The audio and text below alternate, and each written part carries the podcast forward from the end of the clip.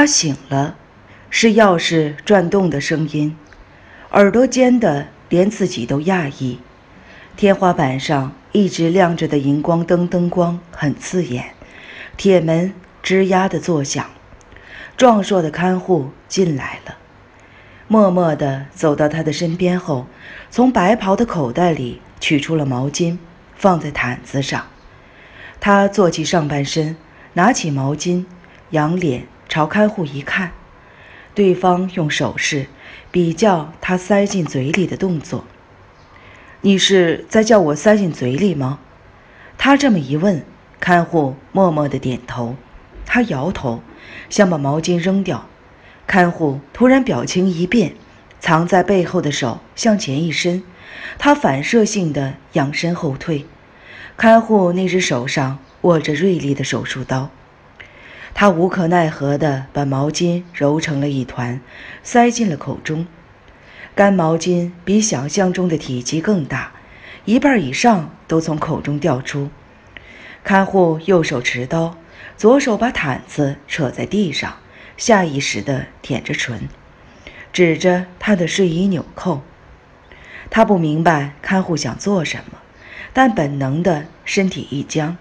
一种从未体验过的奇妙的亢奋感充斥了全身，那既非恐惧也非期待，是种不可思议的情绪。不要，他想说，但脱口而出的只是羸弱的呻吟。看护把他的睡衣往下一扯，晃动着手术刀，命他下床。他滑下床，跪在地上的毯子上，隔着毯子。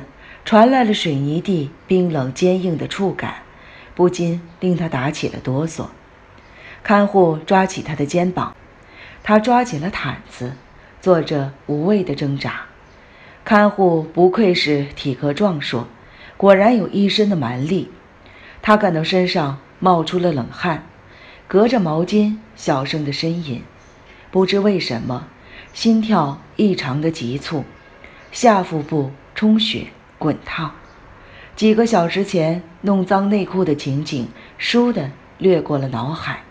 那条内裤现在被看守的手粗鲁地扯掉，臀部暴露在冷空气中，令他不自觉地缩起了膝盖。从未经历过的激情在脑中盘旋，感觉几乎快要支离破碎了。看护想要做什么，他似乎已经隐约地明白。但一方面，却又强烈的不想明白。他感到看护绕到了身后，他抓紧毯子，凝视着眼前的墙壁污渍，胸口胀得快要爆裂了，臀部突然触到某种冰凉的东西，不禁令他屈膝挺起身子。那个东西滑溜溜的，感觉到很害怕。他扭过脖子偷看，看护把手术刀叼在嘴上。右手被白色奶油状的东西弄得脏兮兮的，那只手的下方，令人害怕的巨大的阳具正狰狞地昂首。他隔着毛巾挤出叫声，试图逃开。这时，看护像是要捕捉猎物的老鹰，朝他背部嗖地扑过来。他费力的挣扎，却被压得死死的，手肘抵着坚硬的地板。他知道。正在自己臀部周围猛烈的扭动，他把身体往上挺，想逃到墙边，但终究是徒劳的。臀部突然感到一阵剧痛，他放声大叫，但声音被毛巾吸收，只有自己才听得到悲鸣声。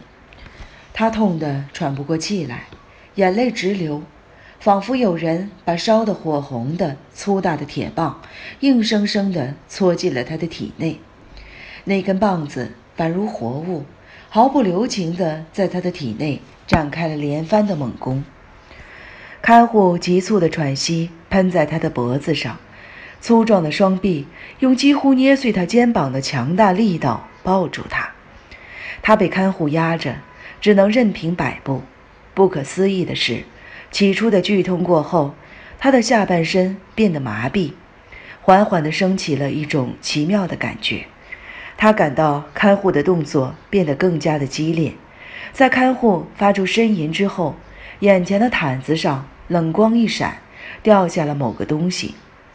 看护的双臂使劲的用力，身体扬起，他被压垮的体内也有某种东西引爆，在眼前迸射出白热的火花。他仿佛受到电击疗法般的全身的痉挛，坠落深深的地狱的底层。百蛇睁开眼睛，早晨的气息已经悄悄地潜入，扭转脖子想看枕边的闹钟。身体各处的关节立刻掠过轻微的疼痛。昨天的爆炸案又在脑海中闪过，那时他无暇多想，所以没有注意到。等回到公寓查看后，才发现全身上下到处都有撞伤和擦伤，只受这么一点小伤，已经算是相当的幸运。指针显示还不到六点，他立刻起床，去客厅打开了电视。因为没有订报，电视成了唯一的情报来源。昨晚的深夜，新闻报道各有一男一女死亡，不过当时还没有公布身份。六点开始的晨间新闻把爆炸案当作头条，现场状况展现在电视上：路面突兀地开了一个黑洞，满地散落着玻璃和石块碎片，从被铲倒的树木。四分五裂的招牌，扭曲的护栏，路边被炸掉半边的车子，看得出爆炸相当的严重。这样的状况才死了两个人，简直可以说是奇迹。主播带着格外沉痛的表情报道了这起事件。死亡的女性是住在山病区的家庭主妇仓木朱枝。至于男性，据说是从衣服内袋没烧毁的皮夹中找到的名片上印着“自由写作者简俊三”。百蛇关掉了电视，走进浴室的淋浴。昨晚收看新闻时，已经查明是男人携带的波士顿旅行袋中的爆炸物引发的爆炸。简平时会带着炸弹到处走吗？按照惯例。百蛇从来不问狙杀对象的底细，但现在想想，简应该是过激派的抗争人士。但即便是如此，这样的人平时会抱着炸弹在街上走来走去吗？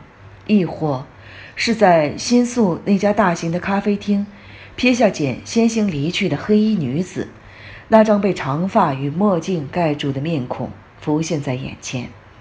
那个女人一冲进旁边的老旧大楼，就立刻卸除伪装，从百蛇眼前溜走了，逃逸得无影无踪。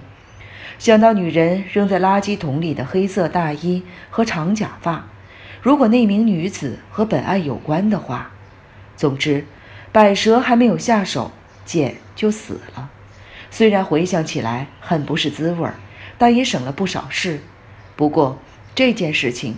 最好立刻通知何燕知晓。百蛇下定决心之后，光着身子走出浴室，回到了卧室，打开衣柜，想要取出米色裙子之际，突然停手，想起小腿上有淤青，穿裙子的话，那块淤青一定会很惹眼。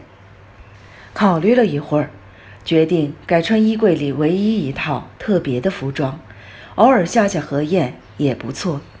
凑近鸟笼一看，百蛇从巢中射来锐利的目光。百蛇和百蛇大眼瞪小眼，百蛇不禁的微笑。昨天这种鸟真是太棒了。本来想替它取个名字，可是找不出比百蛇更好的称呼，百蛇就当百蛇了，就像自己只是自己。把钥匙藏进码表下面的盒子里。只有何燕才知道这个秘密的地点。百蛇为了不让管理员发现，避开玄关的大厅，改走逃生楼梯离开了公寓，没有遇上任何人。百蛇一路走到环形六号线，才拦到出租车。虽然是清晨，路上的车却是相当的多。三十几分钟之后，百蛇就抵达了何燕公寓所在，连忙缩回了身子。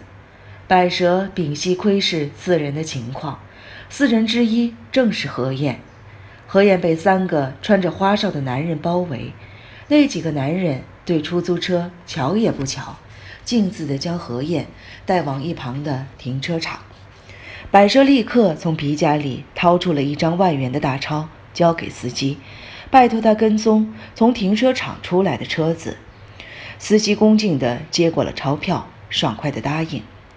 百蛇看过其中一个男子，那是掌管里维耶拉连锁店的男人，记得应该叫做赤井。以前何燕拿员工旅行的照片给自己看时，百蛇记住了这名字和面孔。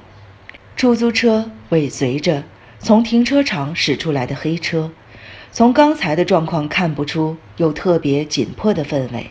何燕的脸上也没有露出紧张或恐惧的神色，可是百蛇的本能告诉自己有某种危险。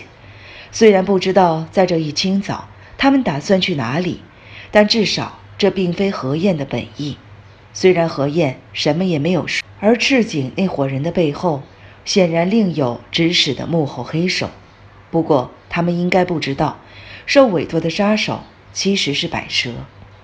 二十五分钟之后，赤井他们在上野车站前下车，同何燕一起下车的只有赤井和光头的男子，第三个人开车走了。两人把何燕夹在中间，一同的走向站内。难道是打算远行吗？百蛇镇三人在售票口排队的时候，在自动售票机买了月台票，反正也不知道他们要去哪里，到车上再补票就行了。赤井他们走上了第十六号月台，百蛇与他们之间保持着充分的距离，查看车次的显示牌儿，上面写着是九点开往金泽的特快车白山一号，到底打算去哪里呢？